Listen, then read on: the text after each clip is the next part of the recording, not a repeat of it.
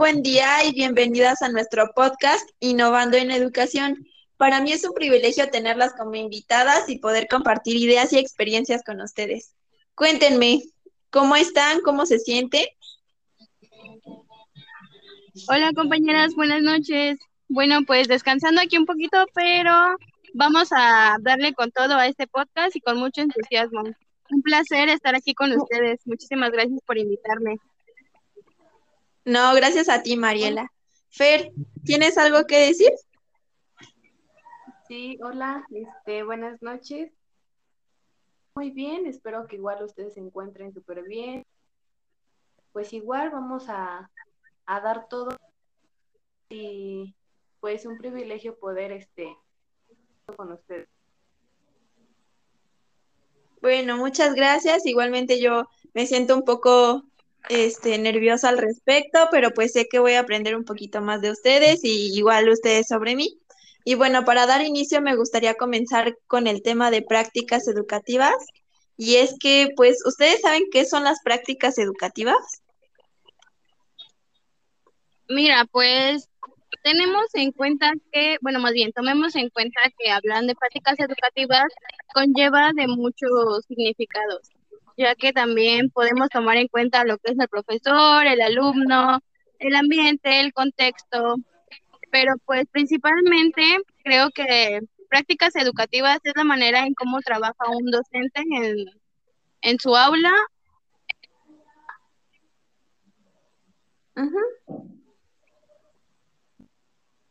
Este, yo considero pues igual las prácticas como aquellas actividades que pues obviamente por parte de un docente, eh, ahora sí que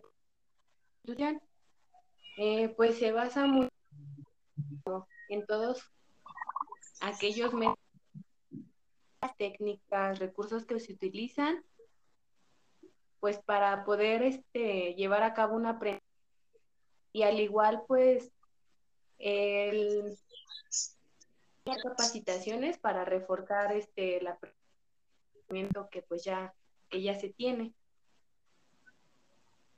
Sí, así es. Creo que pues en la práctica educativa como tal, ustedes, como ustedes comentan, es el enfrentar las situaciones reales de la vida cotidiana con las que nos enfrentamos pues día con día este, convirtiéndoles en, en, una herramienta para transformar el proceso de enseñanza-aprendizaje. Obviamente hay que estar en, en, constante innovación, ¿no?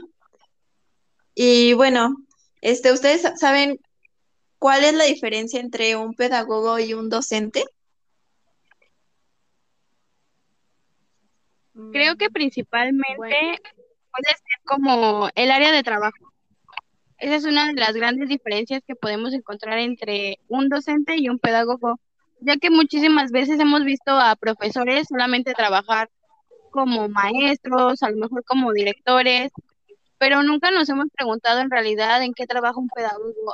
Y pues con el paso del tiempo nos hemos dado cuenta que un pedagogo, gracias a todos los estudios que tiene, puede elaborar en muchísimos lugares, así como instituciones educativas o en fábricas, recursos humanos, este, casas de cultura.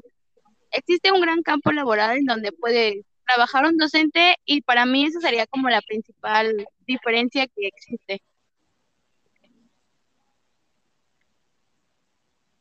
Para mí sería como, pues, entre los dos, pues seguían, eh, pues lo llevan más a lo educativo. entre los dos puede pero como dice mi compañera Mariela, pues tiene un campo laboral muy amplio.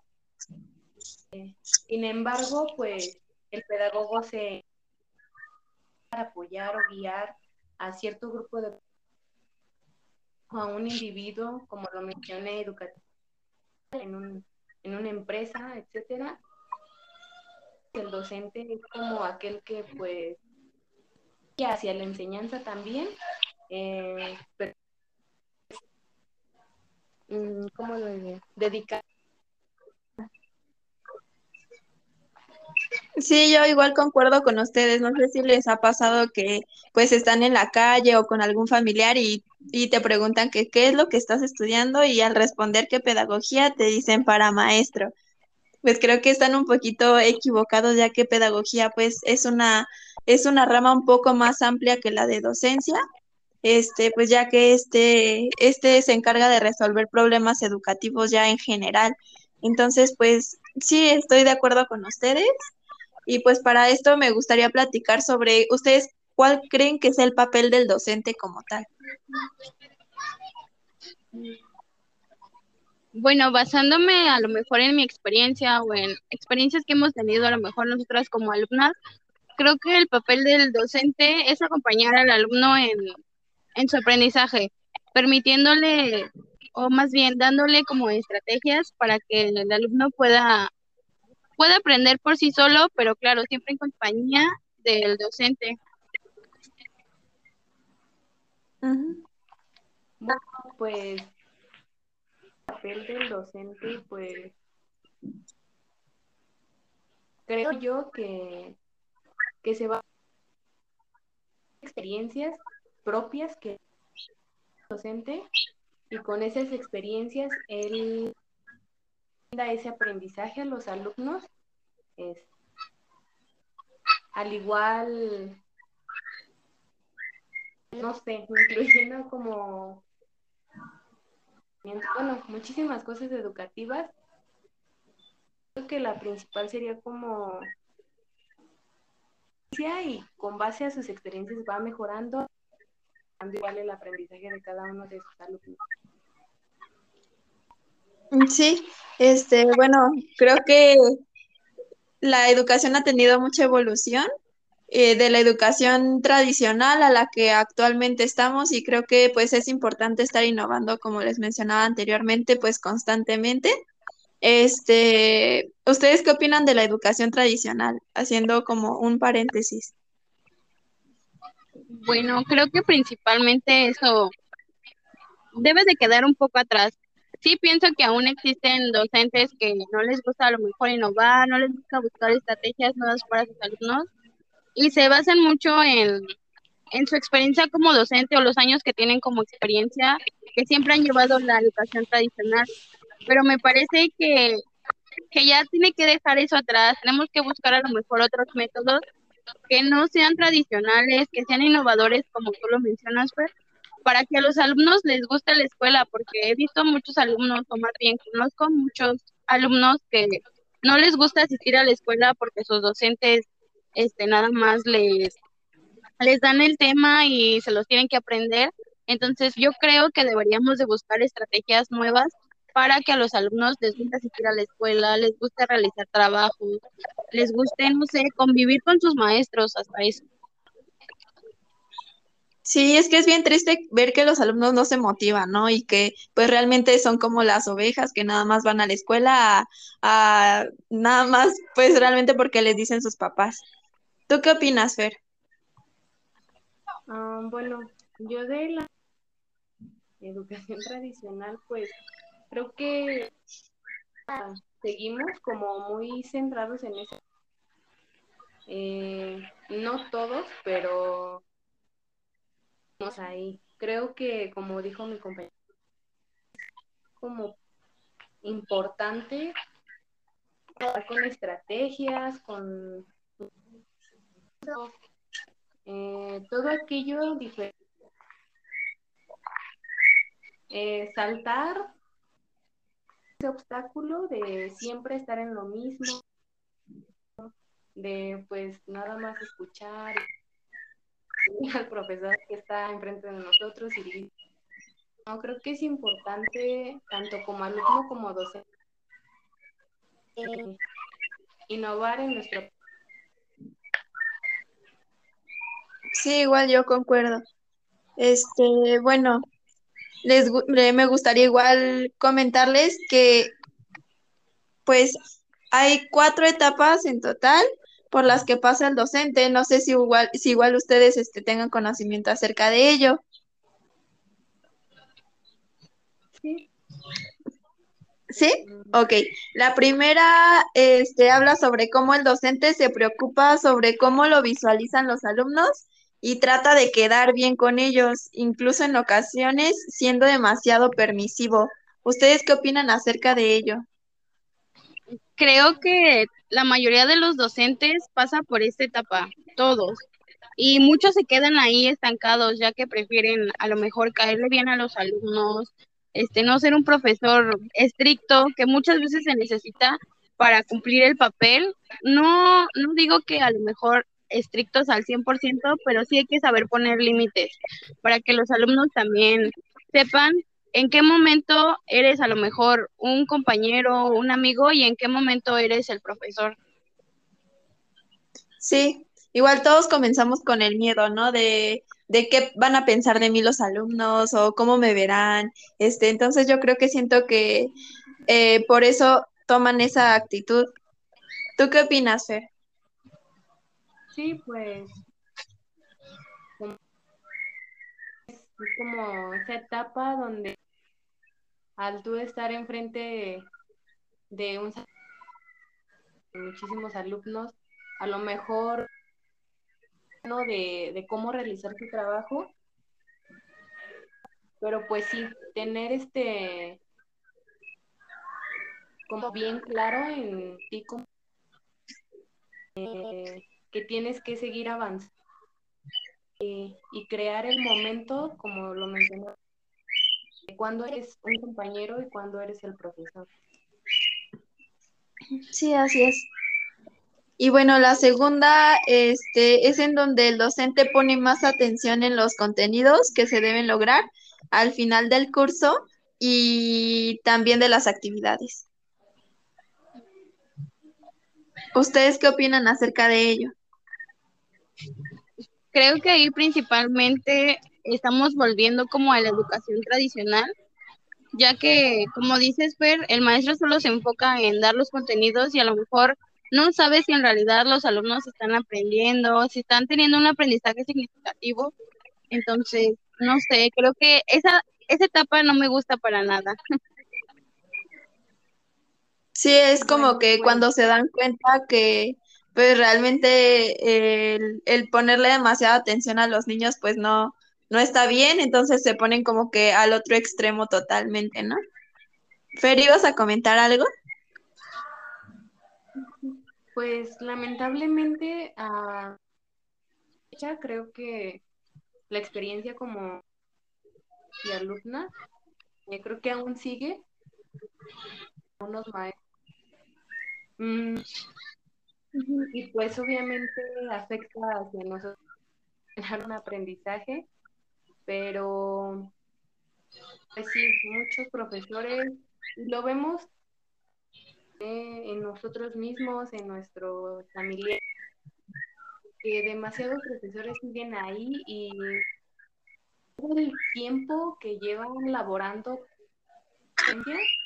siguen en esa etapa y es ver cómo no, ¿cómo se puede decir? No, no, no sé cómo decir, para ver por, y por sus alumnos.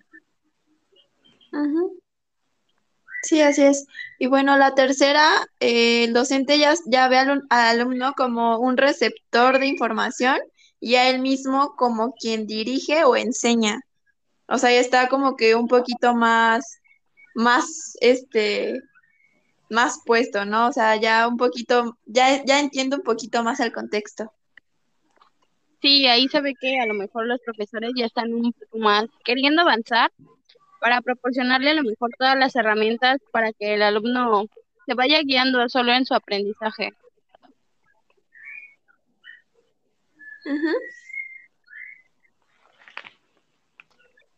El- a lo mejor ya eh, como docente, pues esa, ese principal objetivo de que pues sus alumnos obtengan ese aprendizaje solamente es el para poder dar el conocimiento. Ajá, sí. Y en la cuarta, pues ya es cuando se da cuenta él, este, pues el cómo el alumno puede ser capaz de construir su propio aprendizaje. y pues creo que, creo que esa es la recta final, ¿no? Creo que es lo que todos los maestros esperan y pues igual lo, lo más, es, lo más esperado, que pues es darse cuenta cómo el alumno puede construir su propio aprendizaje como tal, eh, porque pues así es. Sí, creo que en esta etapa es cuando nos damos cuenta que a lo mejor los alumnos no necesitan al 100% un maestro, sino un acompañante en el aprendizaje que le proporcione a lo mejor ayuda o consejos, pero que sea una guía, o sea, no que esté ahí este, nada más pidiéndole que se aprenda los, los contenidos, sino que sea un acompañante durante todo este proceso. Sí, así es. Sí, pues ya, ya el tener esa de que pues el alumno debe ya piensa muy bien el docente como puede ayudar a sus alumnos, a los que gusten dedicarse a ese, pues ven el profesor, pues cómo trabaja, cómo, cómo daba su... Y, ese, en esa etapa, eh, para sus alumnos, eh, a lo mejor cuando ellos laborando en la docencia puedan decir, no, me voy a guiar como era mi profesor tal cual, porque no me pedía que me aprendiera así las me apoyaba, me guiaba y aprendizaje con estrategias, recursos o etcétera. Sí, es una etapa en la que fue difícil llegar, pero pues al final del día es para para uno y para los alumnos. Exactamente. Y bueno, eh, existen cuatro determinantes en la práctica educativa. La primera es qué enseñan los profesores, pues son los contenidos eh, y pues la mera transmisión de conocimientos, ¿no? Y después la segunda es cómo enseñan, pues ya es la forma, eh, los métodos que utilizan, la forma en la que se, este, interviene con los alumnos y así. Este, después de ello, ¿qué hacen los alumnos con ello? Este, pues qué hacen igual para, para favorecer su proceso de enseñanza-aprendizaje y el cómo interaccionan los profesores y alumnos. Es ya la mera interacción entre alumno-profesor, este, pues igual se necesitan de ambos para llegar a, a, ese conocimiento que se quiere llegar. Y bueno, diciendo, habiendo, después de haber dicho esto, ¿ustedes qué piensan sobre cómo es un docente ideal? Um, creo que al haber escuchado todos los comentarios de ustedes, um, creo que a lo mejor todos buscamos un profesor que que, que sea un amigo a lo mejor o que dé consejos, pero que también sea un transmisor de contenido y que ayude principalmente. A lo mejor va a haber ocasiones en las que tú no vas a entender nada y lo que quieres es que te explique de una buena manera y no que nada más llegue y te diga, no, es que no entiendes, no, es que no sabes escuchar o no sé, que te, ponga, que te ponga pretexto, sino que él te diga, ¿sabes qué? No hay problema, las veces que quieras te puedo explicar y principalmente es tenerle confianza al docente para que el alumno pueda, pueda aprender de una buena manera. Ajá, exacto. Creo que, creo que esa es la clave, ¿no? Como que ponerse en el lugar del alumno y como que nunca olvidar que en algún momento el profesor fue, fue alumno y pues aprender de ello, ¿no? O sea, el cómo yo, este, o sea, que me hubiera gustado a mí siendo alumno, aprender de mi profesor, ¿no? Este, ¿tú qué opinas, Fer? Bueno, que eh, cada persona, pues, es como muy personal, se podría decir. O a lo mejor todos buscamos eso, ¿no? Que, que sea un guía, que a uno esté en ese papel tal cual el profesor y Marco, no, eh, un compañero igual sepa, como ya lo eh, ponerse en los zapatos de la y que en cualquier problema que se tenga sepa solucionarlo junto con él y pues ahora sí que brindar confianza para que siga conocimiento en él, que a lo mejor puede haber varios obstáculos, pero que él va a estar con ellos para y puedan aprender de, de que igual el profesor ideal es tenga ese conocimiento de que cada persona es diferente. Todos aprendemos de una manera diferente. Entonces, marcar mi raya y ahí quedar. Sí, así es. Igual yo, yo creo que pues aquel profesor ideal es aquel que impulsa al alumno hacia su desarrollo pues personal y profesional, así como también pues muestra una actitud muy empática, humana y profesional frente al alumno. O sea, es como dirigirse hacia el alumno con respeto, ¿no? Y bueno, habiendo dicho esto, eh, ¿ustedes qué opinan sobre cómo es un alumno ideal desde el papel de docente? Mm, creo que al igual que, como nos preguntaste anteriormente, un alumno o un docente ideal, creo que cada quien va a tener su perspectiva diferente. A lo mejor, no sé, a ustedes les gusta un, un alumno que sea a lo mejor estricto en su conocimiento y a otras les va a gustar un alumno que sea, no sé, este, que sea atrevido, que sea a lo mejor extrovertido. Creo que desde ese punto de vista podemos tener opiniones muy diferentes. Sí, así es, que hay alumnos que no aportan nada para la clase, ¿verdad? Sí, y son los que nos gustaría. ¿Tú qué opinas, Fer? De una alumna, igual, lo vuelvo a mencionar, cada una tendrá como muy personal, pero las ideales es como tener un poquito de todo. Eh, extrovertido, eh, puede ser callado, pues, uff, eh, increíbles, ¿no? Que haya de todo de todo y eso va a ser un alumno ideal para no sé, yo, yo creo un poco y pues así va a haber mucha en su aprendizaje. Creo que creo que como dices Fer, este pues en, no sé si les ha pasado que en bueno, en todos los años que han cursado se han encontrado pues en sus salones con diferentes tipos de niños, desde el más serio hasta el más este relajiento, que, pero fíjense que me he dado cuenta que los que echan como que más despapalle, por así decirlo, este, son los que más participan y los que más aportan a la clase. Sin embargo, pues tampoco hay que dejar de lado a los, a los que son callados, porque a veces son los que saben más. Sí, exacto, a lo mejor.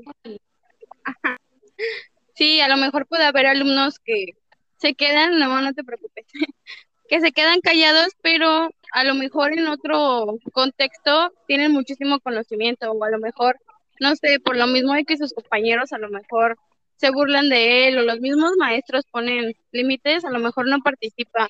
Entonces debemos de quitar eso para que, pues, darle la oportunidad a todos los alumnos.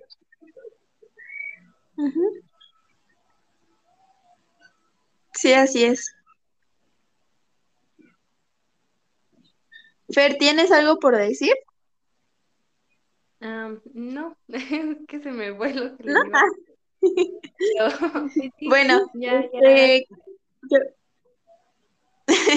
yo igual quería, este, pues, tocar el tema de teorías implícitas. ¿Ustedes saben qué es una teoría implícita? Mm, pues a lo mejor podría ser como las teorías o la práctica educativa que el docente lleva a cabo sin que él se dé cuenta, que muchas veces se nos queda se nos queda grabado de cómo nos enseñaron nuestros profesores, a lo mejor de la primaria, de la prepa, y a lo mejor no nos gustaba cómo lo hacían, pero de alguna manera lo seguimos reproduciendo en la actualidad. Ajá, así es. Estas Pues- teorías, este, ay, perdón, pero si gustas habla. Sí, ¿no? Pues sí, es como, como la de quedarse con algo. Eh, y te metes, es- bueno, estás tan con eso que, que no buscas conocer algunas otras, poder avanzar, se podría decir. Y el educativo, pues, es muy notable el quedarme con aprender o, o esa manera de enseñar como yo siempre he aprendido y he- o en ahí me voy a quedar porque pues entonces siento que, que eso sería Bueno, estas teorías como tal hablan sobre las formas en las que se puede influir o intervenir acerca de diversos pues hechos o acontecimientos para pues que así futuramente se pueda planificar y hacer correcciones sobre tal comportamiento. Esto pues impacta el proceso educativo de una forma de retroalimentación para con la finalidad de adquirir el aprendizaje deseado. No sé si, si les han pasado que cuando hacen una planeación o algo y se dan cuenta de que realmente no funcionó como ustedes lo deseaban, sin embargo, pues aprenden de ello, ¿no? Y futuramente ya no, ya no hacen tal- tales cosas o no aplican tal, tales actividades que pues tal vez saben que no, no dieron frutos, ¿no? Entonces, de, esto, ay, perdón. Ah, sí, Como muchas veces decimos, ¿no? De, de los errores se aprende. Entonces, al igual que Ajá. al realizar una planeación, podemos observar que a lo mejor tales ejercicios no funcionaron para todos los alumnos y es cuando nos damos cuenta que hay que mejorar esa planeación, no hay que buscar otras maneras para que todos aprendan. Sí, así es. Sí, sí. Sí, y es que volvemos, creo que, creo que volvemos a un inicio, este, eh, en que pues debemos de estar en constante aprendizaje, ¿no? Eh, todo el tiempo aprender, aprender, aprender, a pesar de que somos pues docentes o estamos en un, en un, en un área educativa, pues también tener en mente o en cuenta que pues todos aprendemos de todos, ¿no?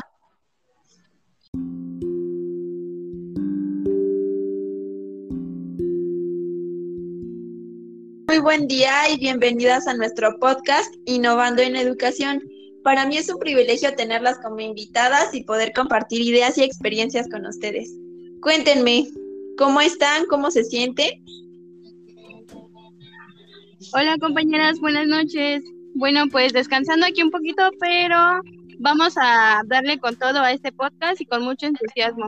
Un placer estar aquí con ustedes. Muchísimas gracias por invitarme. No, gracias a ti, Mariela. Fer, ¿tienes algo que decir? Sí, hola, este, buenas noches. Muy bien, espero que igual ustedes se encuentren súper bien. Pues igual vamos a, a dar todo y pues un privilegio poder este con ustedes. Bueno, muchas gracias. Igualmente yo me siento un poco este, nerviosa al respecto, pero pues sé que voy a aprender un poquito más de ustedes y igual ustedes sobre mí. Y bueno, para dar inicio me gustaría comenzar con el tema de prácticas educativas.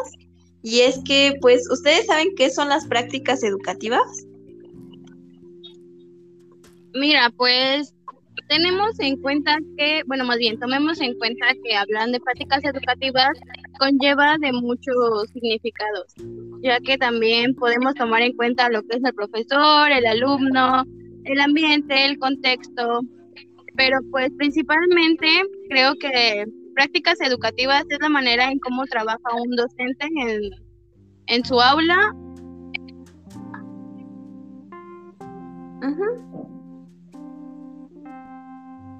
Este, yo considero pues igual las pruebas como aquellas actividades que pues obviamente están por parte de un docente, eh, ahora sí que eh, pues se basa mucho en todos aquellos métodos, técnicas, recursos que se utilizan pues para poder este, llevar a cabo una aprendizaje y al igual pues el capacitaciones para reforzar este el aprendizaje que pues ya que ya se tiene. Sí así es creo que pues en la práctica educativa como tal ustedes como ustedes comentan es el enfrentar las situaciones reales de la vida cotidiana con las que nos enfrentamos pues día con día este, convirtiéndoles en, una herramienta para transformar el proceso de enseñanza-aprendizaje. Obviamente hay que estar en, constante innovación, ¿no? Y bueno, este, ¿ustedes saben cuál es la diferencia entre un pedagogo y un docente? Creo que principalmente puede ser como el área de trabajo. Esa es una de las grandes diferencias que podemos encontrar entre un docente y un pedagogo, ya que muchísimas veces hemos visto a profesores solamente trabajar como maestros, a lo mejor como directores, pero nunca nos hemos preguntado en realidad en qué trabaja un pedagogo. Y pues con el paso del tiempo nos hemos dado cuenta que un pedagogo, gracias a todos los estudios que tiene, puede elaborar en muchísimos lugares, así como instituciones educativas o en fábricas, recursos humanos, este, casas de cultura. Existe un gran campo laboral en donde puede trabajar un docente y para mí esa sería como la principal diferencia que existe. Para mí sería como, pues, entre los dos, pues seguían eh, pues lo llevan más a lo educativo. entre los dos puede pero como dice mi compañera Mariela, pues tiene un campo laboral muy amplio. sin embargo, pues el pedagogo se apoyar o guiar a cierto grupo de a un individuo, como lo mencioné, educativo, en un en una empresa, etcétera. El docente es como aquel que pues que hacia la enseñanza también, eh, mm, ¿cómo lo diría? Dedicar. Sí, yo igual concuerdo con ustedes. No sé si les ha pasado que pues están en la calle o con algún familiar y y te preguntan que qué es lo que estás estudiando y al responder qué pedagogía te dicen para maestro. Pues creo que están un poquito equivocados ya que pedagogía pues es una es una rama un poco más amplia que la de docencia. Este, pues ya que este este se encarga de resolver problemas educativos ya en general. Entonces, pues sí estoy de acuerdo con ustedes. Y pues para esto me gustaría platicar sobre ustedes cuál creen que es el papel del docente como tal. Bueno, basándome a lo mejor en mi experiencia o en experiencias que hemos tenido a lo mejor nosotras como alumnas, creo que el papel del docente es acompañar al alumno en, en su aprendizaje, permitiéndole o más bien dándole como estrategias para que el alumno pueda, pueda aprender por sí solo, pero claro, siempre en compañía del docente.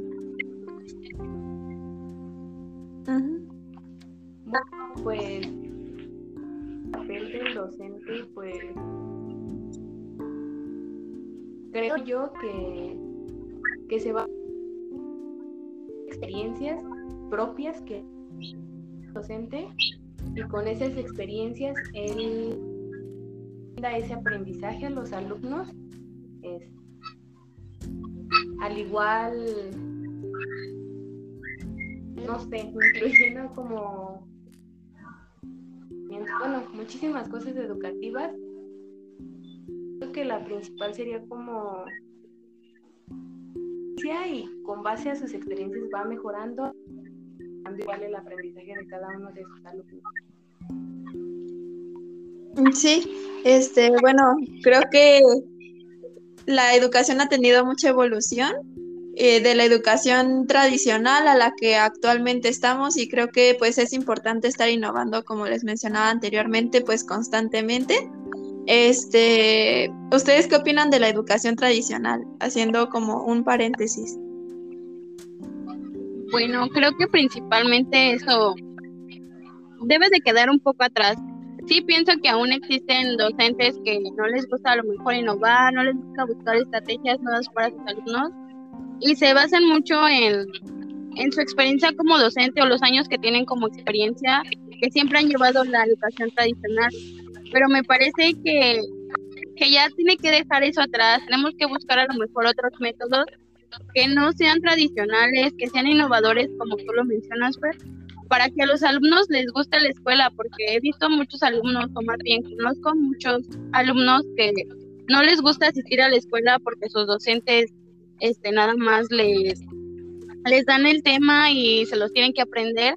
Entonces yo creo que deberíamos de buscar estrategias nuevas para que a los alumnos les guste asistir a la escuela, les guste realizar trabajos, les guste, no sé, convivir con sus maestros, hasta eso.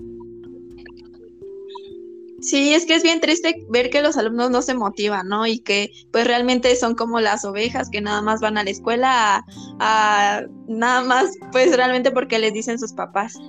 ¿Tú qué opinas, Fer? Ah, bueno, yo de la educación tradicional pues creo que seguimos como muy centrados en eso. Eh, no todos, pero ahí. Creo que, como dijo mi compañero, como importante con estrategias, con eh, todo aquello diferente. Eh, saltar ese obstáculo de siempre estar en lo mismo, de pues nada más escuchar al profesor que está enfrente de nosotros y no creo que es importante tanto como alumno como docente innovar en nuestro Sí, igual yo concuerdo. Este, bueno, les me gustaría igual comentarles que pues hay cuatro etapas en total por las que pasa el docente. No sé si igual, si igual ustedes este, tengan conocimiento acerca de ello.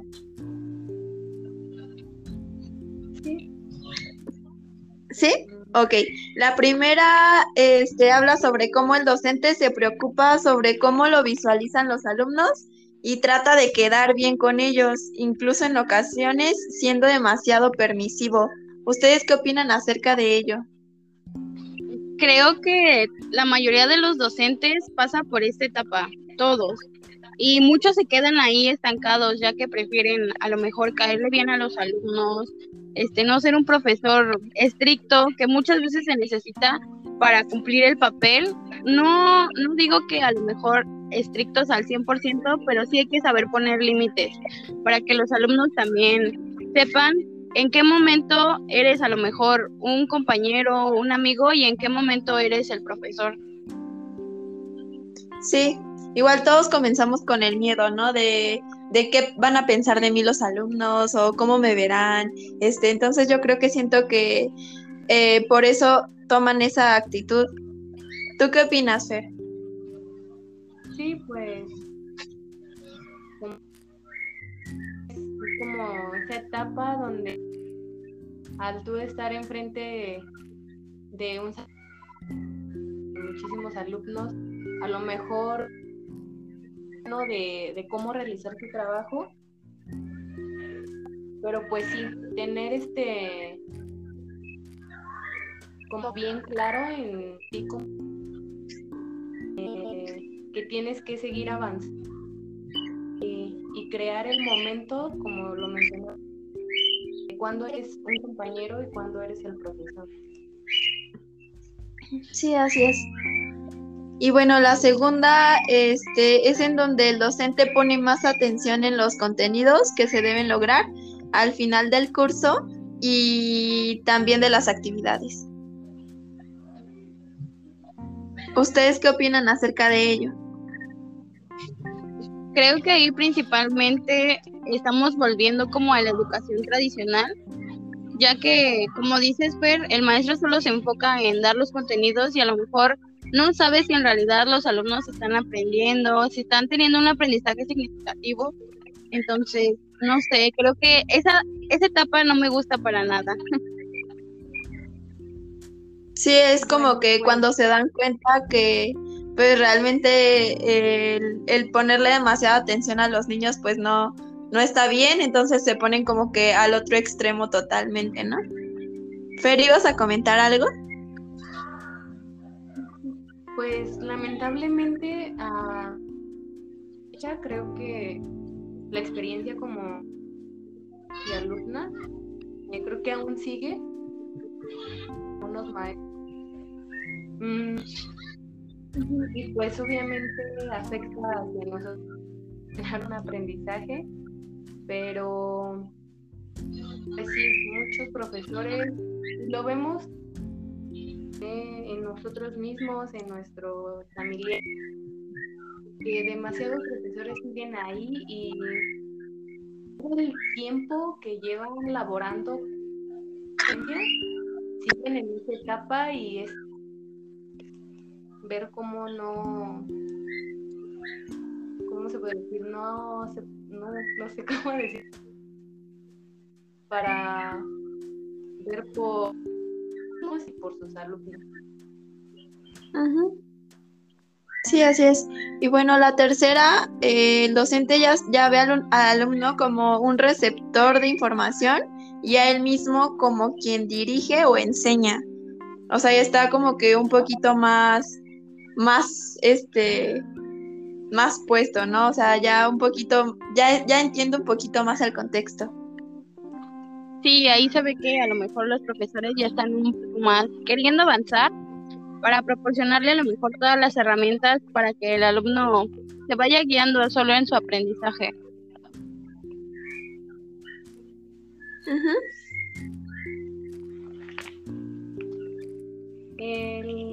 a lo mejor ya como docente, pues esa, ese principal objetivo de que pues sus alumnos obtengan ese aprendizaje solamente es el para poder dar el conocimiento. Ajá. Sí. Y en la cuarta, pues ya es cuando se da cuenta él este, pues el cómo el alumno puede ser capaz de construir su propio aprendizaje. Y pues creo que, creo que esa es la recta final, ¿no? Creo que es lo que todos los maestros esperan y pues igual lo, lo más, es, lo más esperado, que pues es darse cuenta cómo el alumno puede construir su propio aprendizaje como tal, eh, porque pues así es. Sí, creo que en esta etapa es cuando nos damos cuenta que a lo mejor los alumnos no necesitan al 100% un maestro, sino un acompañante en el aprendizaje que les proporcione a lo mejor ayuda o consejos, pero que sea una guía, o sea, no que esté ahí este, nada más pidiéndole que se aprenda los, los contenidos, sino que sea un acompañante durante todo este proceso. Sí, así es. Sí, pues ya ya el tener ese de que pues el alumno debe ya está muy bien el docente como puede ayudar a sus alumnos a los que gusten dedicarse a ese pues ven el profesor pues cómo trabaja cómo cómo daba su y, ese en esa etapa eh, para sus alumnos, eh, a lo mejor cuando ellos laborando en la docencia puedan decir, no, me voy a guiar como era mi profesor, tal cual, porque no me pedía que me aprendiera así las me apoyaba, me guiaba y pensé con estrategias, recursos o etcétera. Así es una etapa en la que fue difícil llegar, pero pues al final del día es para, para uno y para los alumnos. Exactamente. Y bueno, eh, existen cuatro determinantes en la práctica educativa. La primera es qué enseñan los profesores, pues son los contenidos eh, y pues la mera transmisión de conocimientos, ¿no? Y después la segunda es cómo enseñan, pues ya es la forma, eh, los métodos que utilizan, la forma en la que se este, interviene con los alumnos y así. Este, después de ello, ¿qué hacen los alumnos con ello? Este, pues qué hacen igual para, para favorecer su proceso de enseñanza-aprendizaje y el cómo interaccionan los profesores y alumnos. Es ya la mera interacción entre alumno-profesor. Este, pues igual se necesitan de ambos para llegar a, a, ese conocimiento que se quiere llegar. Y bueno, diciendo, habiendo, después de haber dicho esto, ¿ustedes qué piensan sobre cómo es un docente ideal? Um, creo que al haber escuchado todos los comentarios de ustedes, um, creo que a lo mejor todos buscamos un profesor que que, sea un amigo a lo mejor o que dé consejos, pero que también sea un transmisor de contenido y que ayude principalmente. A lo mejor va a haber ocasiones en las que tú no vas a entender nada y lo que quieres es que te explique de una buena manera y no que nada más llegue y te diga, no, es que no entiendes, no, es que no sabes escuchar o no sé, que te, que te ponga pretexto, sino que él te diga, ¿sabes qué? No hay problema, las veces que quieras te puedo explicar y principalmente es tenerle confianza al docente para que el alumno pueda, pueda aprender de una buena manera. Ajá, exacto. Creo que creo que esa es la clave, ¿no? Como que ponerse en el lugar del alumno y como que nunca olvidar que en algún momento el profesor fue fue alumno y pues aprender de ello, ¿no? O sea, el cómo yo este, o sea, que me hubiera gustado a mí siendo alumno aprender de mi profesor, ¿no? Este, ¿tú qué opinas, Fer? Bueno, que eh, cada persona pues es un muy personal, podría decir. O a lo mejor todos buscamos eso, ¿no? Que, que sea un guía, que a uno esté en ese papel tal cual el profesor y Marco, no, eh, un compañero igual sepa, como ya lo, eh, ponerse en los zapatos de la y que en cualquier problema que se tenga sepa solucionarlo junto con él y pues ahora sí que brinda confianza para que siga conocimiento en él. Que a lo mejor puede haber varios obstáculos pero que él va a estar con ellos para y puedan aprender de, de que igual el profesor ideal es tenga ese conocimiento de que cada persona es diferente. Todos aprendemos de una manera diferente. Entonces, marcar mi raya y ahí quedar. Sí, así es. Igual yo, yo creo que pues aquel profesor ideal es aquel que impulsa al alumno hacia su desarrollo pues personal y profesional, así como también pues muestra una actitud muy empática, humana y profesional frente al alumno. O sea, es como dirigirse hacia el alumno con respeto, ¿no? Y bueno, habiendo dicho esto, eh, ¿ustedes qué opinan sobre cómo es un alumno ideal desde el papel de docente? Mm, creo que al igual que, como nos preguntaste anteriormente, un alumno o un docente ideal, creo que cada quien va a tener su perspectiva diferente. A lo mejor, no sé, a ustedes les gusta un, un alumno que sea a lo mejor estricto en su conocimiento y a otras les va a gustar un alumno que sea, no sé, este, que sea atrevido, que sea a lo mejor extrovertido. Creo que desde ese punto de vista podemos tener opiniones muy diferentes. Sí, así es, que hay alumnos que no aportan nada para la clase, ¿verdad? Sí, y son los que nos gustaría invitar. ¿Tú qué opinas, Fer? De una alumna igual, lo vuelvo a mencionar, cada una tendrá como muy personal, pero las ideales es como tener un poquito de todo. Eh, extrovertido, eh, puede ser callado, pues uff, eh, increíbles, ¿no?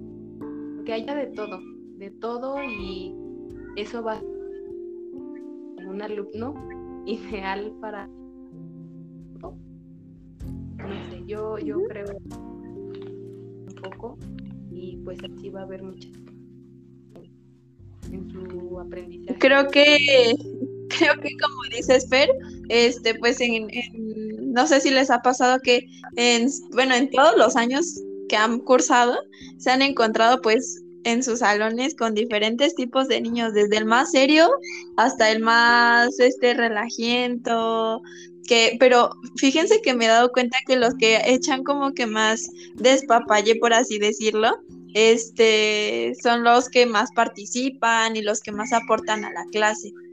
Sin embargo, pues tampoco hay que dejar de lado a los, a los que son callados, porque a veces son los que saben más. Sí, exacto, a lo mejor. Sí, a lo mejor puede haber alumnos que se quedan, no, te preocupes, que se quedan callados, pero a lo mejor en otro contexto tienen muchísimo conocimiento, o a lo mejor, no sé, por lo mismo de que sus compañeros a lo mejor se burlan de él o los mismos maestros ponen límites, a lo mejor no participa. Entonces debemos de quitar eso para que pues darle la oportunidad a todos los alumnos.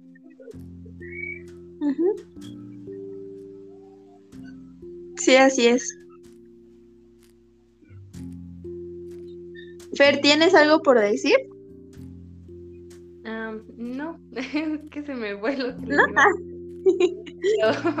bueno, este, yo, igual quería, este, pues, tocar el tema de teorías implícitas.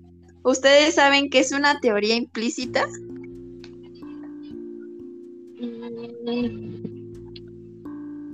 Pues a lo mejor podría ser como las teorías o la práctica educativa que el docente lleva a cabo sin que él se dé cuenta, que muchas veces se nos queda se nos queda grabado de cómo nos enseñaron nuestros profesores, a lo mejor de la primaria, de la prepa, y a lo mejor no nos gustaba cómo lo hacían, pero de alguna manera lo seguimos reproduciendo en la actualidad.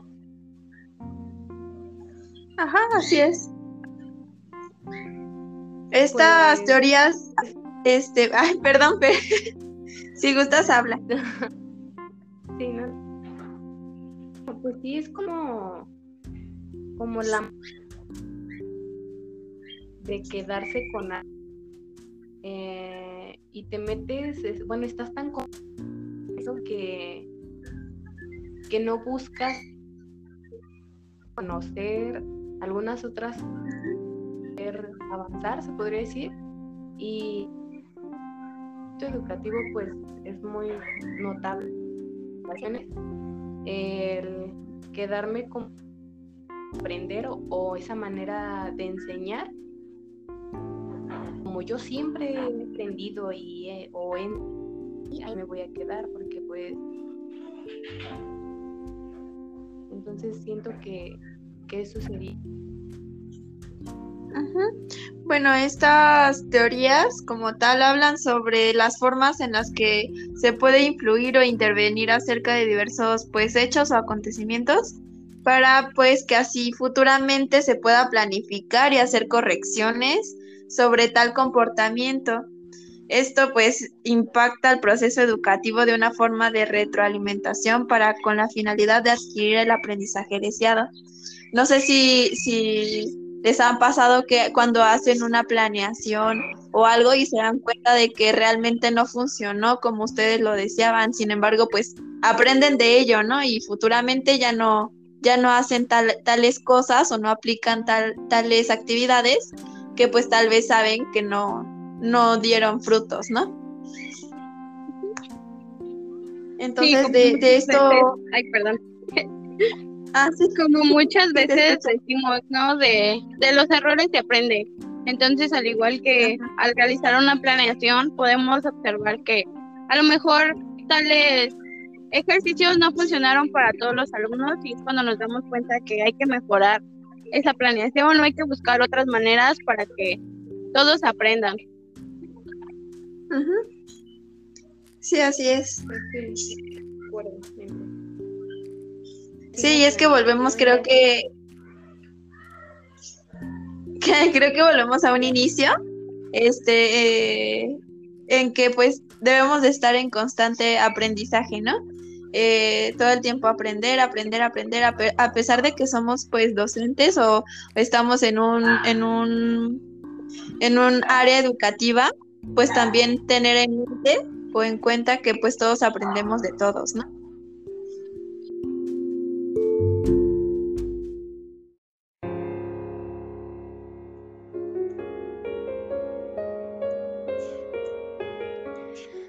Buen día, bienvenidos a este nuevo episodio.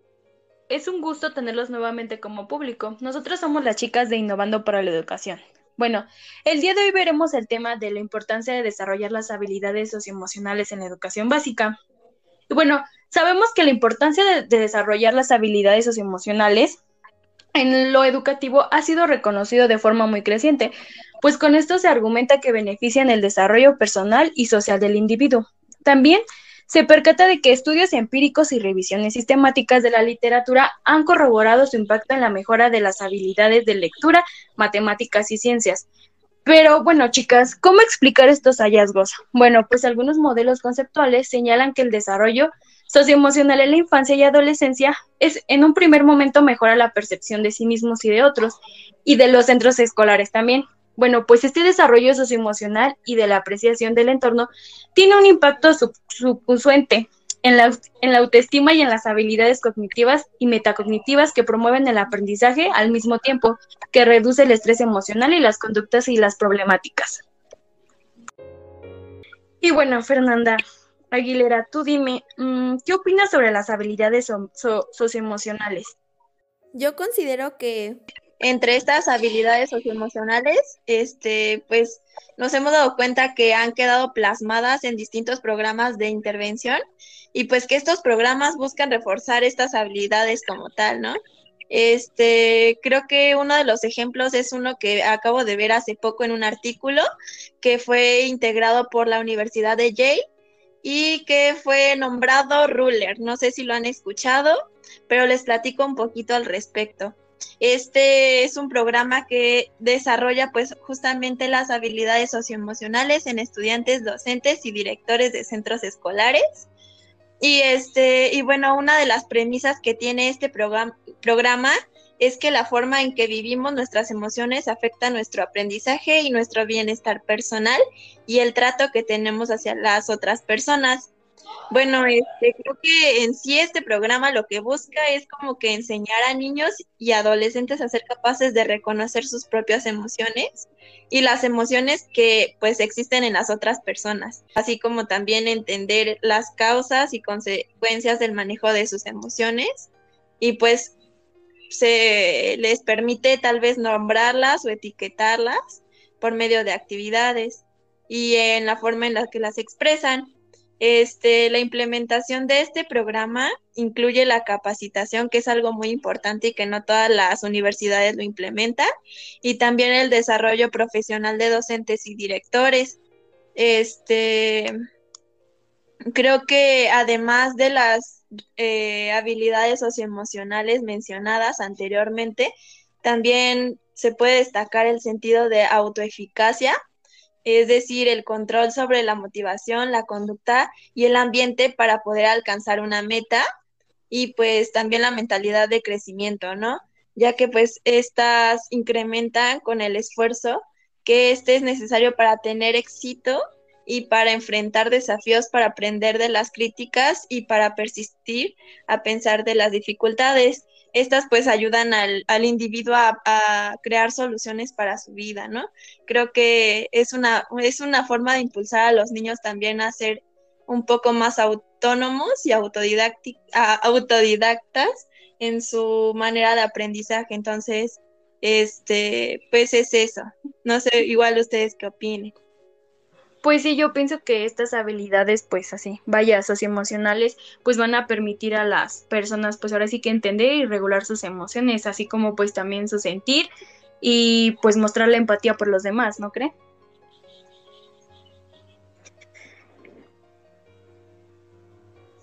Pero bueno, pues a ver, mi pregunta siempre ha sido como muchos docentes llevarán a cabo esto. Muchos docentes se percatarán o sabrán que es muy importante eh, el desarrollo de estas habilidades socioemocionales dentro de, dentro de las instituciones. Bueno,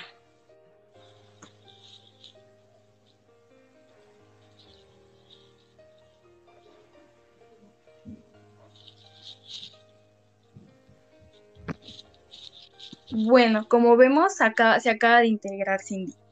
Cindy, tengo una pregunta para ti. ¿Cómo es que se logra el éxito en las intervenciones y con qué fin las realizaron? Bueno, desde mi punto de vista y de perspectiva, ¿no? Eh, en mi consideración es importante que pues las intervenciones estén alineadas con el nivel de desarrollo psicológico de la población. En este caso, pues serían con los niños, ¿no? Y también, pues, estas están situadas en el contexto sociocultural de los estudiantes y, pues, de las mismas instituciones, ¿no? Ya que este tipo de actividades, pues, para el desarrollo de las habilidades eh, socioemocionales, debe de variar con respecto al nivel de desarrollo cognitivo y del lenguaje de los estudiantes. Y, por supuesto, también se deben considerar como pues, los contextos en los que frecuentemente los niños eh, se socializan, ¿no? Día a día, pues, de acuerdo a su edad. También es importante como contemplar algunos aspectos de los niños, como por ejemplo su género, su nivel socioeconómico, su raza, etnia, religión, lenguaje y entre otros más. Ajá, ya que este tipo pues de consideraciones hacia los estudiantes facilita la capacidad de que estos adquieran y utilicen estas habilidades para su vida pues tanto personal como pues en el ámbito escolar, ¿no? Y finalmente, estas intervenciones eh, se realizan con el fin de que sean efectivas y, sostenibles en, pues a largo plazo, ¿sabes?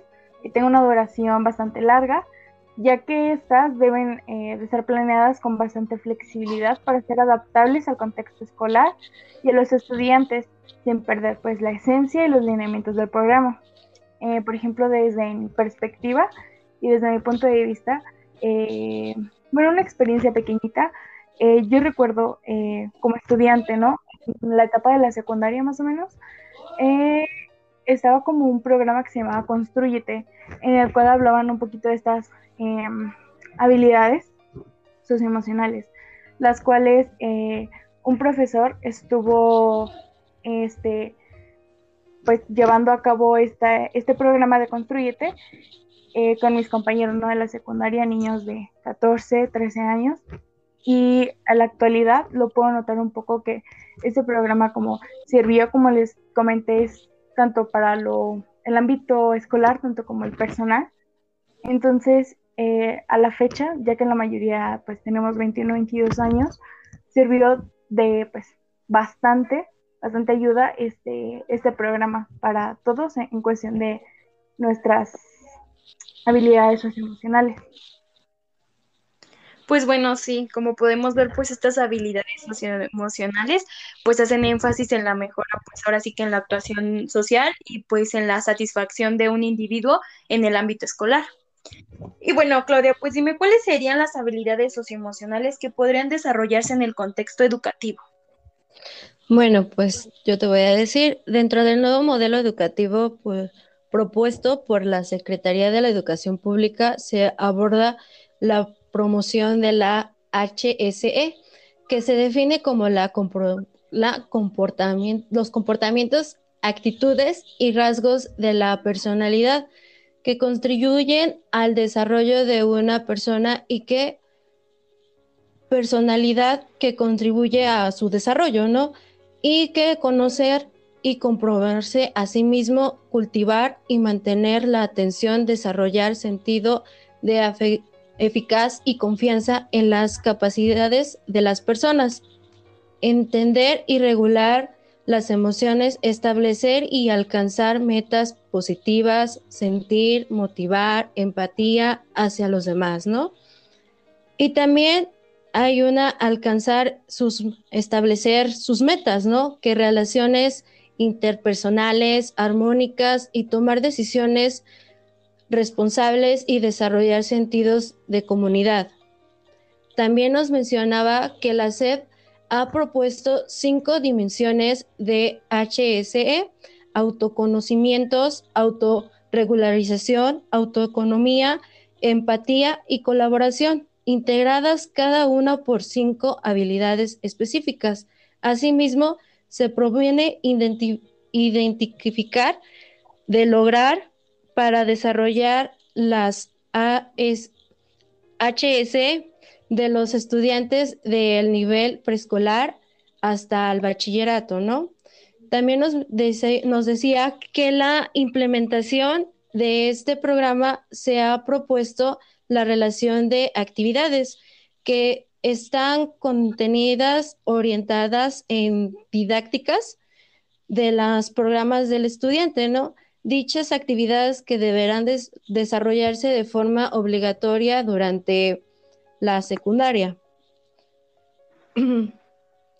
Bueno, pues sí, como podemos ver, las habilidades socioemocionales pues nos ayudan a aceptar y a calidar nuestras emociones, pues no solamente se trata de controlarlas, sino de también pues regularlas, pues es decir, también darles su lugar y reconocerlas y trabajar con ellas. Y bueno, chicas, pues me dio mucho gusto poder trabajar, poder discutir, ver puntos de vista sobre este tema. Pero eso no es todo público. Quédense con nosotros para el siguiente capítulo continuando con el mismo tema.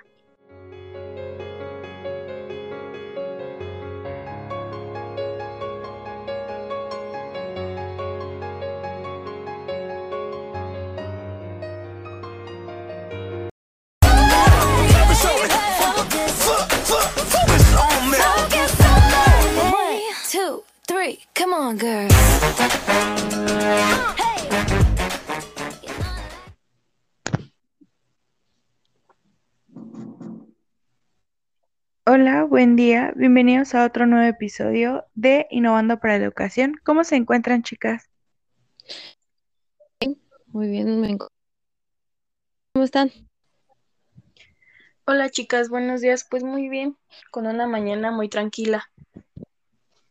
Excelente. Yo igual me, encuentro bastante bien. Bueno, espero que también se encuentren bien del otro lado, en, a nuestra audiencia. Y bueno, el día de hoy veremos el tema de prácticas educativas. Así que para comenzar, ¿qué son las prácticas educativas, no? Bueno, las prácticas educativas son procesos en el cual se buscan solucionar problemas que obstaculicen el logro de las metas deseadas de la institución pues mediante del profesor, ¿no? Ya que éste, al ser un agente de la educación, utiliza su conocimiento para la, para la resolución de estas. También es importante que, pues bueno, mencionar que la educación es mucho más que transmitir información. En sí es un derecho humano que tiene como fin desarrollar a las personas mediante su fortalecimiento de conocimientos y sus valores, claro, ¿no? Bueno, por ello el papel del docente y de los pedagogos son indispensables y esenciales para poder lograr un bien en la sociedad. ¿Están de acuerdo, no, chicas? Así sí, es. yo estoy de acuerdo. Bueno, pues también podemos notar que hay una gran diferencia o bueno, nos preguntamos cuál es la diferencia que existe entre un pedagogo y un docente.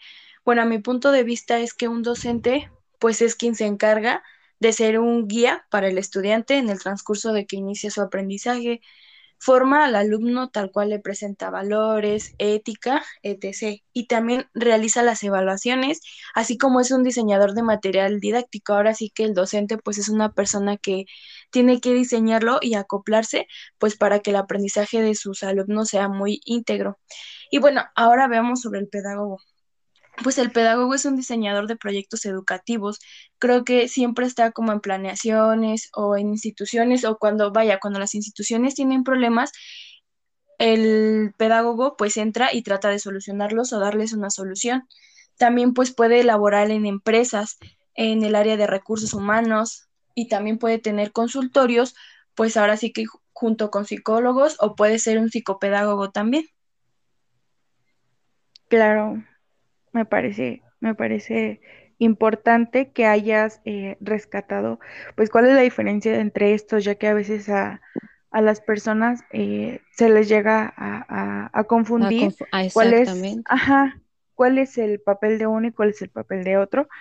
Bueno, pero sin embargo, también queremos saber este más a ciencia cierta en la práctica educativa cuáles son sus roles tanto del pedagogo como del docente, pues en la práctica educativa, ¿no?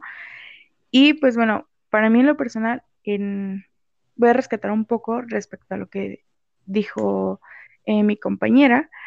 Eh, pues el papel del docente, claro, dentro de la práctica educativa es aquel que va guiando al alumno en su proceso de enseñanza y aprendizaje y por supuesto va ayudando a, él, al alumno, a que resuelva sus dudas o los problemas que vaya teniendo, pues en este, en este proceso para que pues tenga un, buena, una buena adquisición de conocimientos y demás.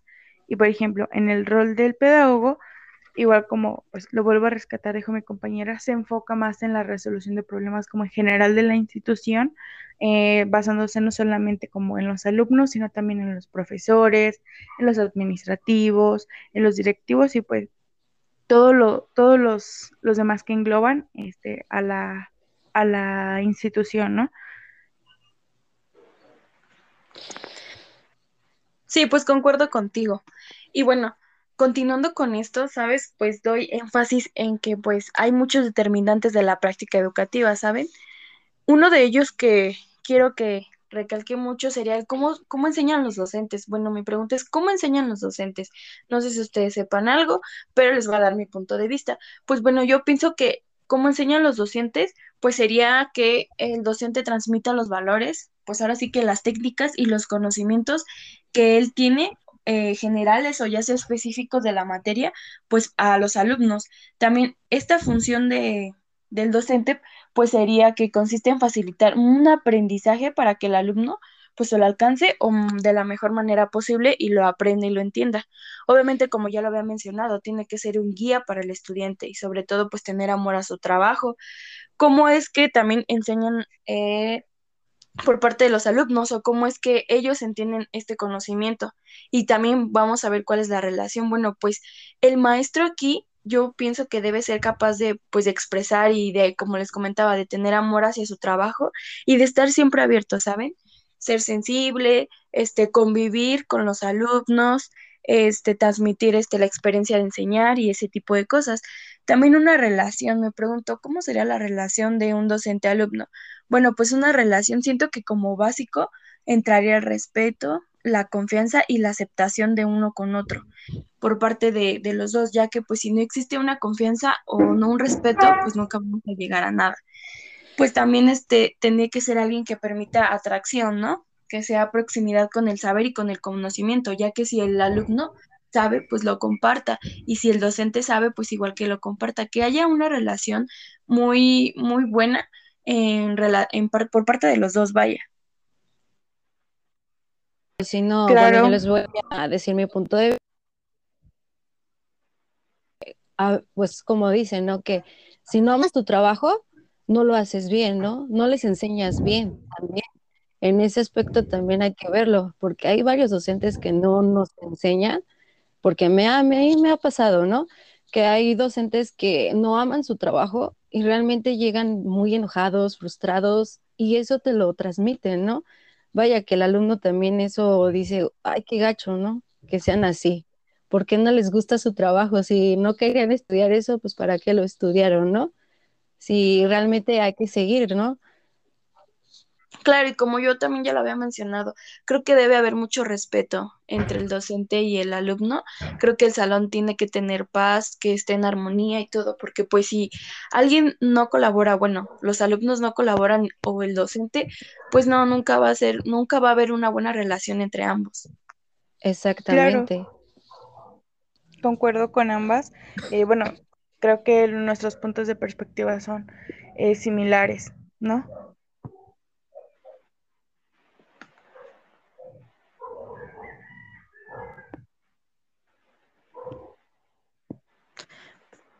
Y bueno, Mariana, ¿tú qué nos puedes comentar respecto a esto o qué punto de vista tienes?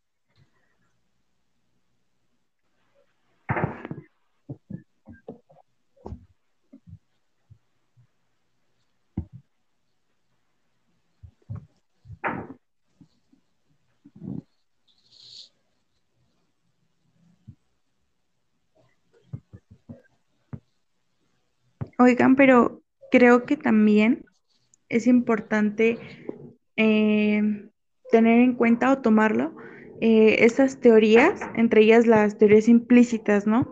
Que a veces el docente trae con él, las trae arraigadas, pues en este, en este proceso, ¿no?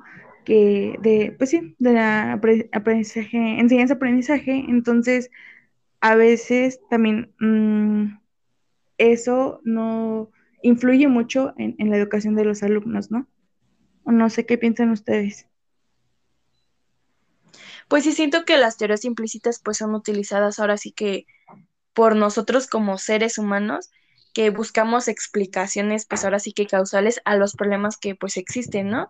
Y pues también eso nos va a permitir interpretar, perdón, situaciones, realizar interferencias sobre el, pues sucesos que pasen y pues ahora sí que para que planifiquemos el, el comportamiento. También siento que pues, mm, bueno, yo había visto, yo había leído que se desarrollaban las teorías implícitas y pues el docente ahí construía la enseñanza y el aprendizaje hasta el alumno, el cual era influida pues vaya en esta teoría que era la implícita. Sí, yo también este, concuerdo un poco con lo mismo, ya que yo también una lectura este, estaba viendo que, por ejemplo, para eso están como los cursos, las capacitaciones, ¿no? Hacia los docentes, en donde pues eh, van como pues, capacitándose, vayan, ¿no?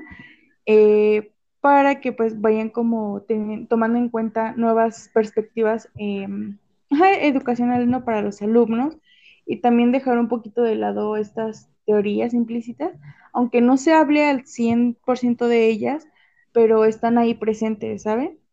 Exactamente, porque son muy importantes, ¿no? Bueno, también yo estuve leyendo y realmente, bueno, encontré unas cosas que dice que estos conocimientos se organizan de modo más o menos coherente y establece relaciones entre los diferentes aspectos, ¿no? De la realidad. Es como comentaba nuestra compañera Liz, ¿no? Sí, pues como les comentaba, eh, a mi punto de vista, pienso que pues el objetivo como fundamental, o sí, veámoslo así, de las teorías implícitas, pues va a enfocarse en que pues va a, enfocarse vaya más en la estructura básica de lo que viene siendo la enseñanza y cómo va a ser la mediación de del docente y el, el, alumno, ¿no? O el estado en el que se encuentre. A esto me refiero como al currículum, el proceso, no sé si me doy a entender. Y pues también no sé, pienso que vaya, se piensa que pues si el profesor no enseña, pues por ende los alumnos jamás van a ser capaces de, eh, capaces de aprender por sí solos. Exactamente. A veces muchos ellos también, si no enseñan los docentes, aparte ellos tienen que buscar, ¿no? Pero lo que queremos es que el docente enseñe para que los alumnos no busquen en otro lado, ¿no? Realmente, queremos que ellos también estén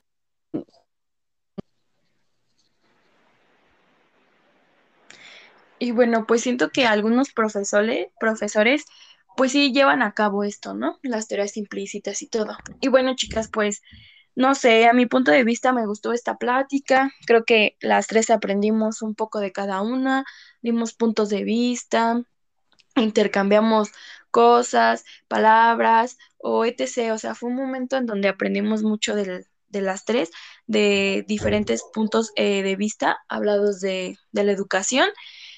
Pues bueno, chicas, creo que esto sería todo. No sé si alguien tenga alguna duda o quiera hacer algún comentario. Por mi parte sería todo. Por mi parte también. Bueno, pues entonces, chicas, no las dejo y que tengan buen día. Hasta luego. Adiós. Gracias por escucharnos. Gracias.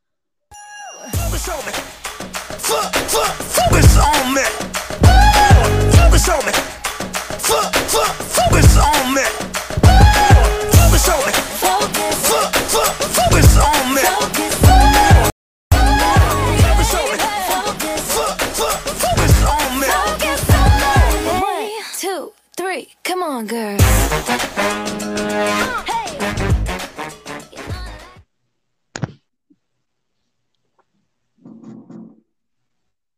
Hola, buen día. Bienvenidos a otro nuevo episodio de Innovando para Educación. ¿Cómo se encuentran, chicas? Muy bien, me ¿Cómo están? Hola, chicas, buenos días. Pues muy bien, con una mañana muy tranquila. Excelente, yo igual me, encuentro bastante bien.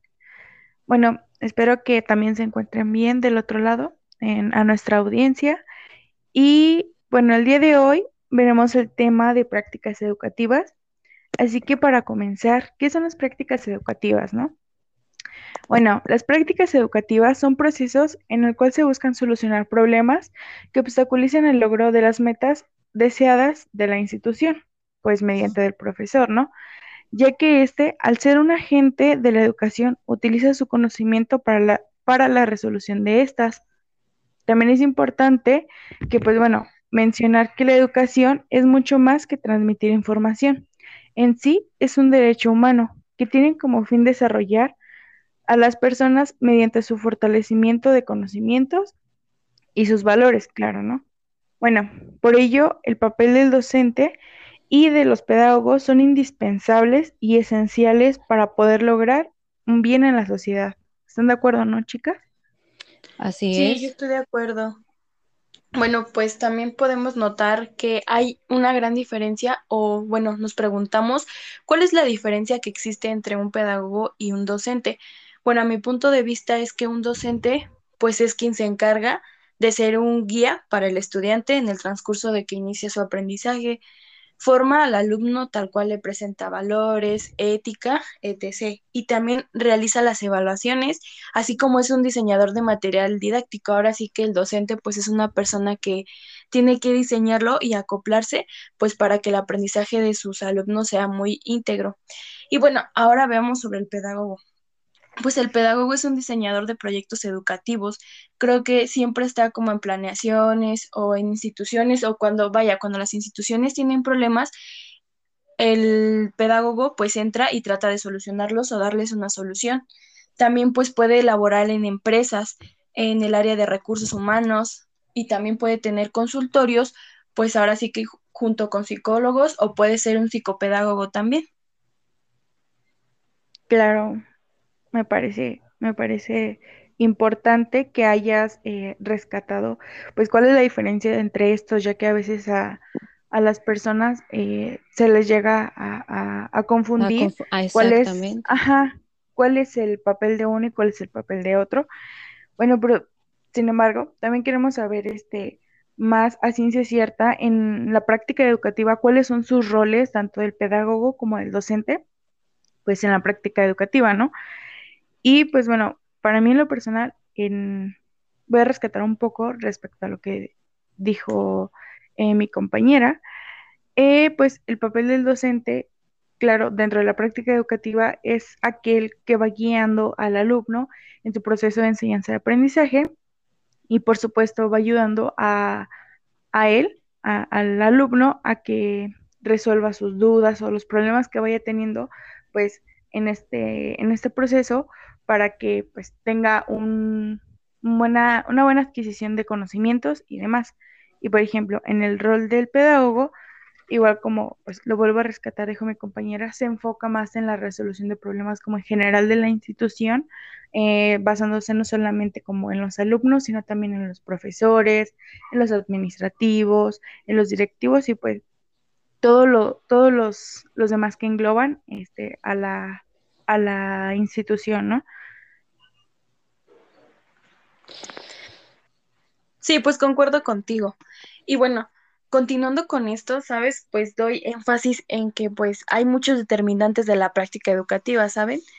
Uno de ellos que quiero que recalque mucho sería cómo, cómo enseñan los docentes. Bueno, mi pregunta es, ¿cómo enseñan los docentes? No sé si ustedes sepan algo, pero les voy a dar mi punto de vista. Pues bueno, yo pienso que cómo enseñan los docentes, pues sería que el docente transmita los valores, pues ahora sí que las técnicas y los conocimientos que él tiene eh, generales o ya sea específicos de la materia, pues a los alumnos. También esta función de, del docente, pues sería que consiste en facilitar un aprendizaje para que el alumno pues lo alcance o, mm, de la mejor manera posible y lo aprenda y lo entienda. Obviamente, como ya lo había mencionado, tiene que ser un guía para el estudiante y sobre todo pues tener amor a su trabajo. ¿Cómo es que también enseñan eh, por parte de los alumnos o cómo es que ellos entienden este conocimiento.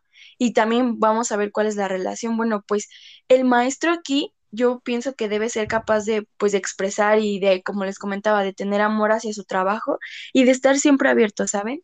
Ser sensible, este convivir con los alumnos, este transmitir este la experiencia de enseñar y ese tipo de cosas.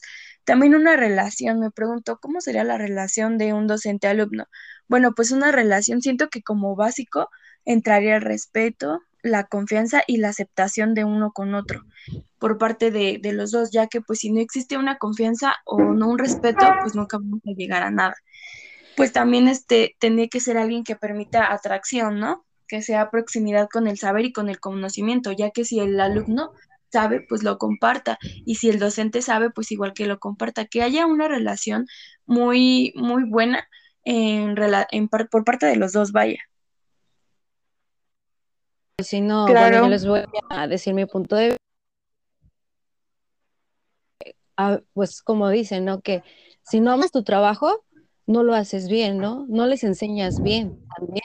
En ese aspecto también hay que verlo, porque hay varios docentes que no nos enseñan, porque me a mí me ha pasado, ¿no?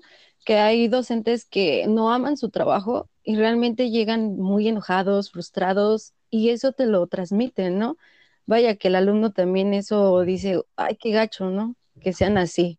¿Por qué no les gusta su trabajo? Si no querían estudiar eso, pues para qué lo estudiaron, ¿no? Si realmente hay que seguir, ¿no?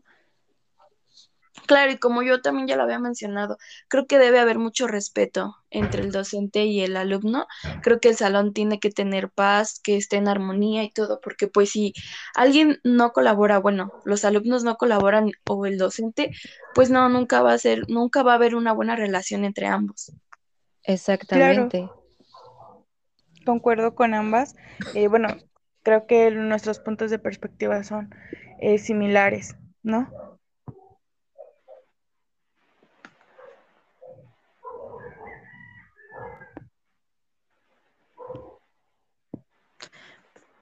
Y bueno, Mariana, ¿tú qué nos puedes comentar respecto a esto qué punto de vista tienes?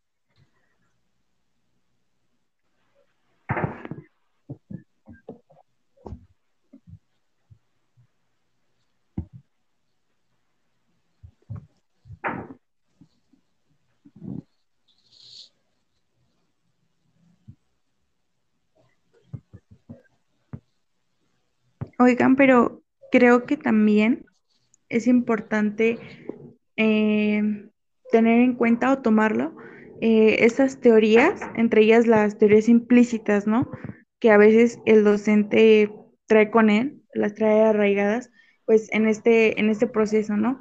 Que de, pues sí, de la aprendizaje, enseñanza-aprendizaje, entonces a veces también mm, eso no influye mucho en, la educación de los alumnos, ¿no? no sé qué piensan ustedes.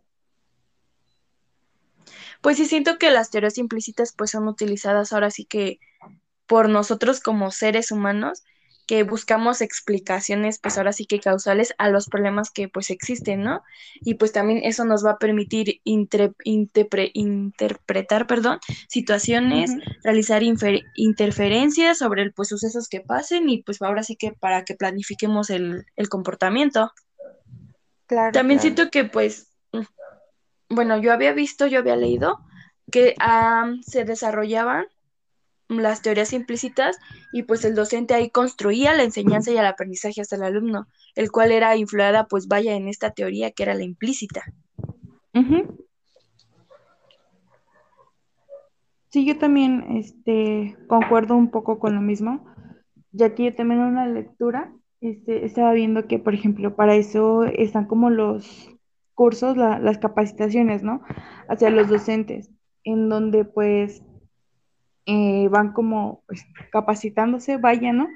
Eh, para que pues vayan como tomando en cuenta nuevas perspectivas em, educacionales ¿no? para los alumnos y también dejar un poquito de lado estas teorías implícitas, aunque no se hable al 100% de ellas, pero están ahí presentes, ¿saben? Exactamente, porque son muy importantes, ¿no?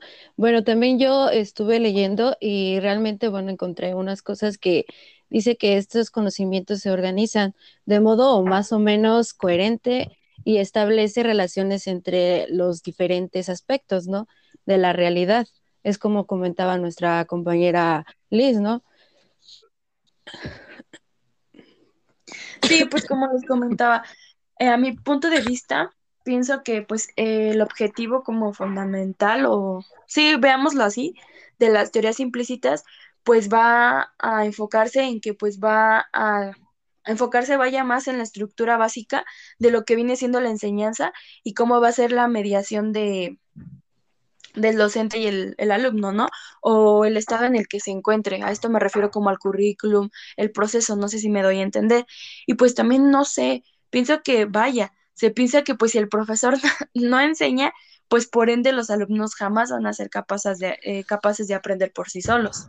Exactamente. A veces muchos ellos también, si no enseñan los docentes, aparte ellos tienen que buscar, ¿no? Pero lo que queremos es que el docente enseñe para que los alumnos no busquen en otro lado, ¿no? Realmente queremos que ellos también estén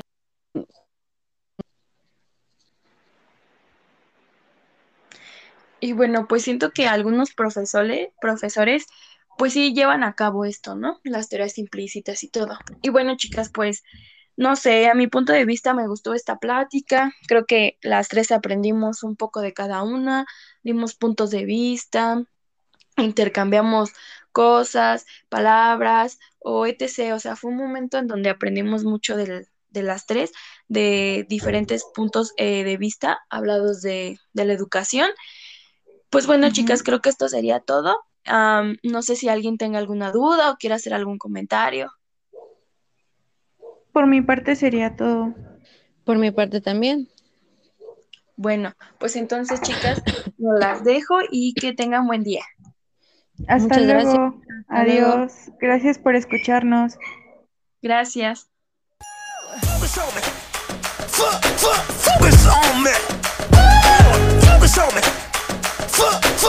focus on me. Focus on me. Focus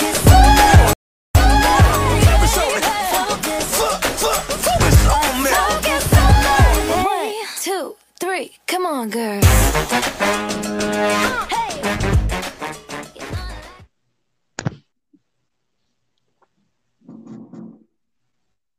Hola, buen día. Bienvenidos a otro nuevo episodio de Innovando para la Educación. ¿Cómo se encuentran, chicas?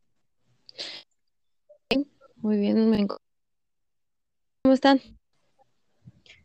Hola, chicas, buenos días. Pues muy bien, con una mañana muy tranquila.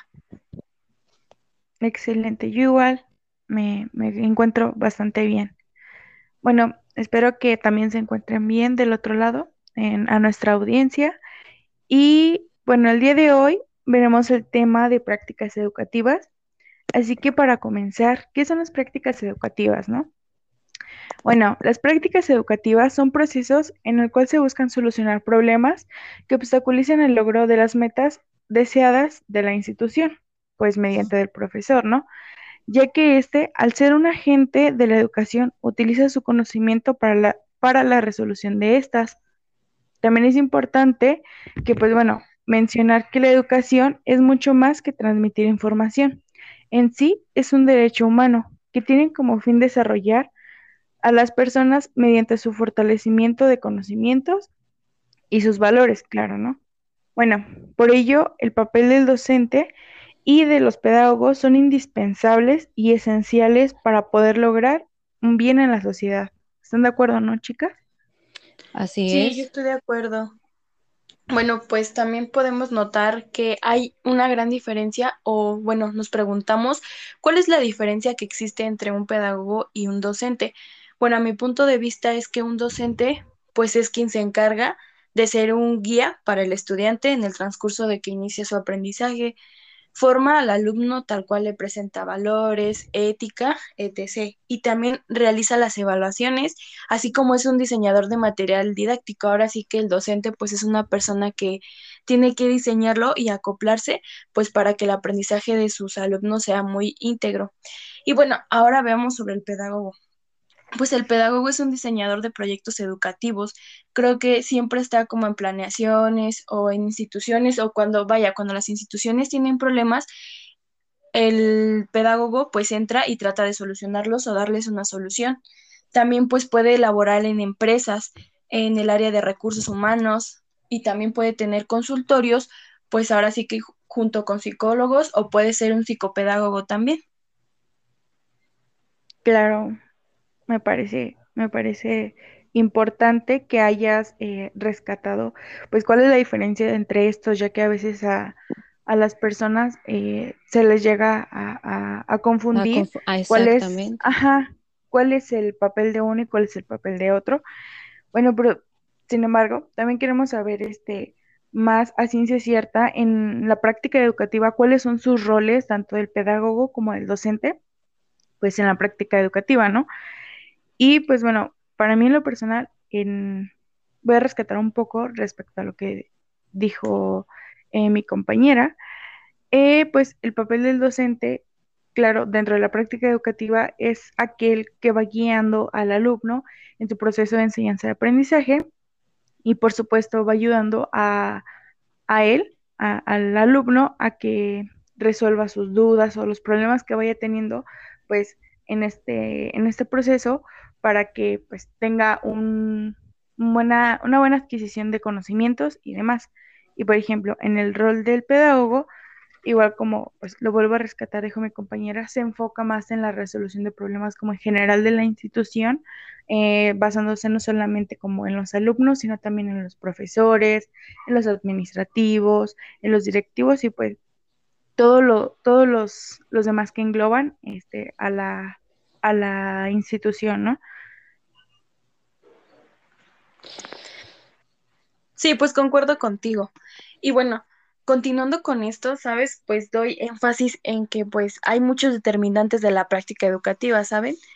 Uno de ellos que quiero que recalque mucho sería cómo, cómo enseñan los docentes. Bueno, mi pregunta es, ¿cómo enseñan los docentes? No sé si ustedes sepan algo, pero les voy a dar mi punto de vista. Pues bueno, yo pienso que cómo enseñan los docentes, pues sería que el docente transmita los valores, pues ahora sí que las técnicas y los conocimientos que él tiene.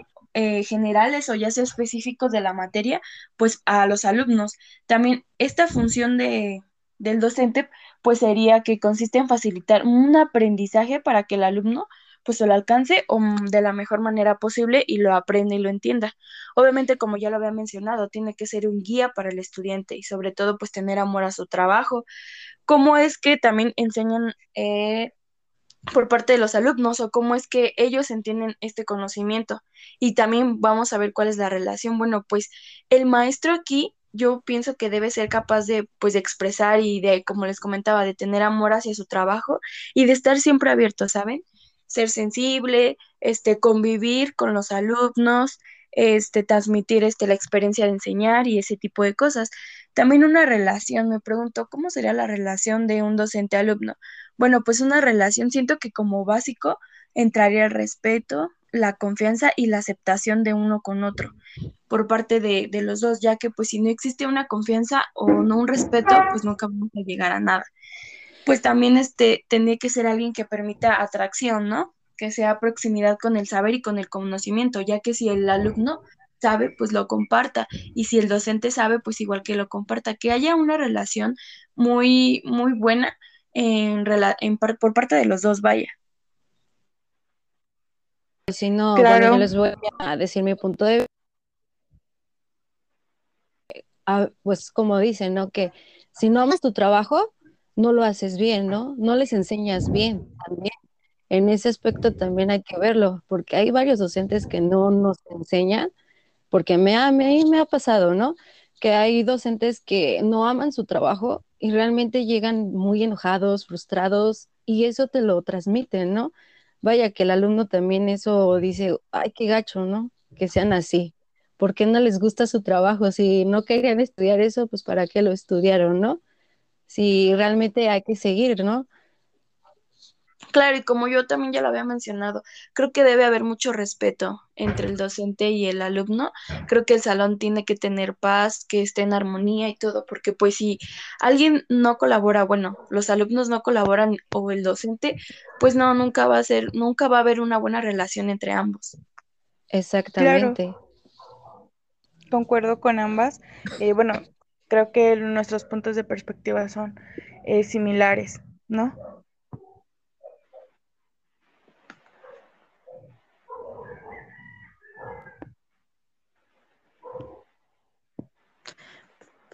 Y bueno, Mariana, ¿tú qué nos puedes comentar respecto a esto o qué punto de vista tienes?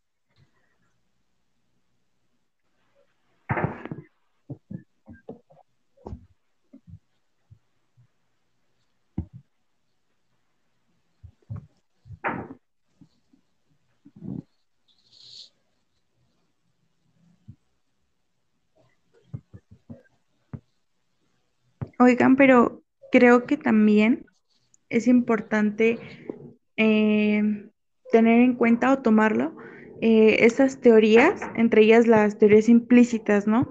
Que a veces el docente trae con él, las trae arraigadas, pues en este, en este proceso, ¿no?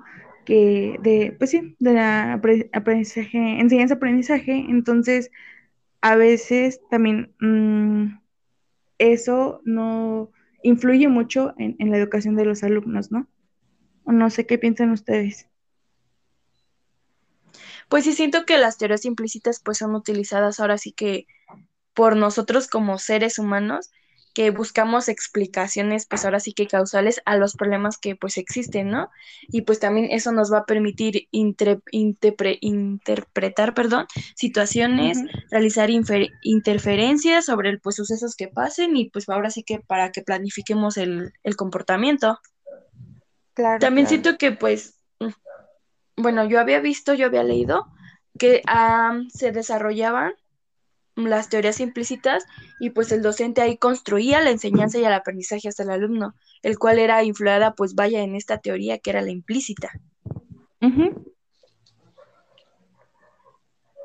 Sí, yo también este, concuerdo un poco con lo mismo, ya que yo también una lectura este, estaba viendo que, por ejemplo, para eso están como los cursos, las capacitaciones, ¿no? Hacia los docentes, en donde pues eh, van como pues, capacitándose, vayan, ¿no? Eh, para que pues vayan como tomando en cuenta nuevas perspectivas em, educacionales, ¿no? Para los alumnos y también dejar un poquito de lado estas teorías implícitas, aunque no se hable al 100% de ellas, pero están ahí presentes, ¿saben? Exactamente, porque son muy importantes, ¿no? Bueno, también yo estuve leyendo y realmente, bueno, encontré unas cosas que dice que estos conocimientos se organizan de modo más o menos coherente y establece relaciones entre los diferentes aspectos, ¿no? De la realidad. Es como comentaba nuestra compañera Liz, ¿no? Sí, pues como les comentaba, eh, a mi punto de vista, pienso que pues el objetivo como fundamental o sí, veámoslo así, de las teorías implícitas, pues va a enfocarse en que pues va a, enfocarse vaya más en la estructura básica de lo que viene siendo la enseñanza y cómo va a ser la mediación de del docente y el, el, alumno, ¿no? O el estado en el que se encuentre. A esto me refiero como al currículum, el proceso, no sé si me doy a entender. Y pues también no sé, pienso que vaya, se piensa que pues si el profesor no enseña, pues por ende los alumnos jamás van a ser capaces de, eh, capaces de aprender por sí solos. Exactamente. A veces muchos, ellos también, si no enseñan los docentes, aparte ellos tienen que buscar, ¿no? Pero lo que queremos es que el docente enseñe para que los alumnos no busquen en otro lado, ¿no? Realmente, queremos que ellos también estén